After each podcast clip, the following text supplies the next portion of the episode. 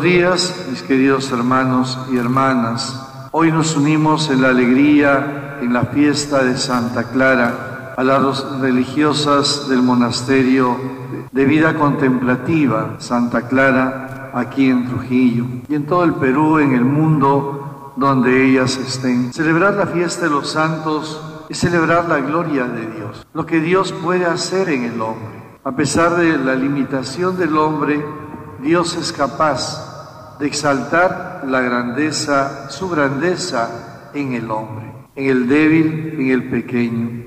Clara de Asís, nacida en el año 1139, 199 o 1194, perteneció a una familia adinerada de la época. Recibió una esmerada educación, fue preparada para ser una digna esposa en la alta sociedad. Sin embargo, al conocer a San Francisco, le cambió muchos esquemas que tenía sobre la vida. Decidió renunciar a todo para seguir el, ideal franciscano, naciendo con ella la rama femenina, como nacida, conocida hoy como la Orden de las Clarisas. Murió en el año 1256. Vidas que de una u otra manera nos muestran cómo Dios obra en el ser humano. Dios transforma la vida con planes para el matrimonio de grande, de familia de abolengo, pero decidió algo muy importante,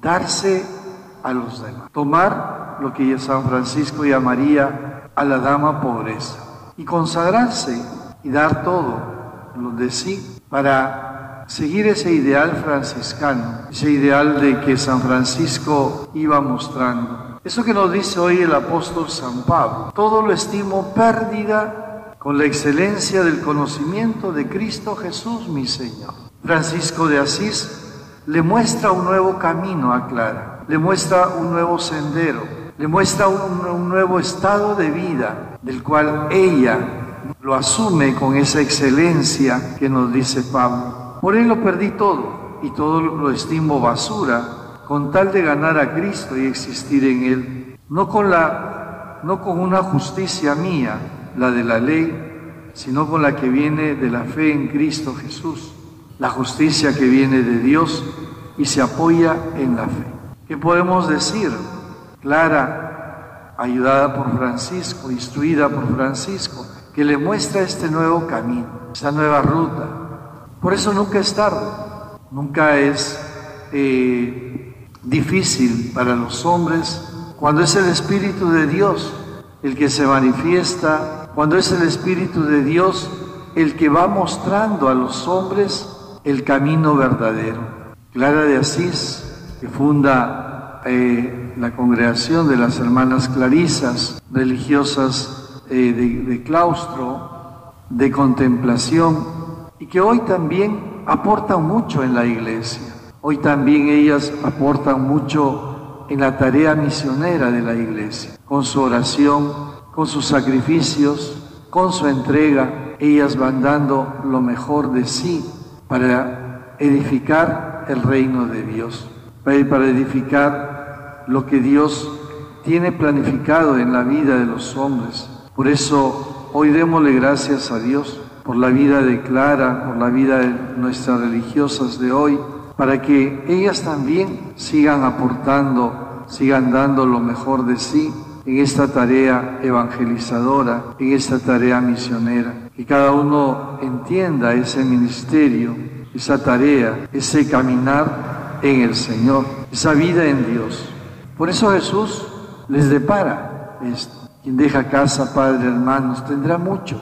Todos nosotros somos una sola familia la familia de los hijos de Dios. Por eso démosle gracias por el sacrificio de estas mujeres, por la vocación de estas mujeres, que han consagrado su vida plenamente a la oración, a la contemplación, pero también en ello el trabajo que facilitan las, a las iglesias, a los sacerdotes, los ornamentos, que llevamos son muchas veces la obra de ellas, el trabajo. Ellas van pues aportando esto, las hostias, los purificadores, los corporales, todo ello es el trabajo de ella y todo es un ofrecimiento a Dios. Por eso que hoy sea nuestra oración, que nuestra oración vaya para nuestras hermanas Clarisas. Pocas son y hay que pedir que el Señor pues y siga llamando a más jóvenes que quieran consagrarse en la vida, en la contemplación y así aportar a la iglesia con su oración la fuerza, la vitalidad que necesitamos. Hoy, en este tiempo de pandemia, ellas están en esa frecuencia de oración, en esa permanencia de oración, en esos sacrificios que ellas hacen para pedirle a Dios por cada uno de ustedes, por cada uno de nosotros, por toda la humanidad, por los que sufren que también nosotros seamos con ellas parte de esa fuerza para vencer todos los males. En el nombre del Padre, y del Hijo, y del Espíritu Santo. Amén. Somos en la tierra semillas de otro reino, somos testimonios de amor. Paz para las guerras y luz entre las sombras, iglesia fe.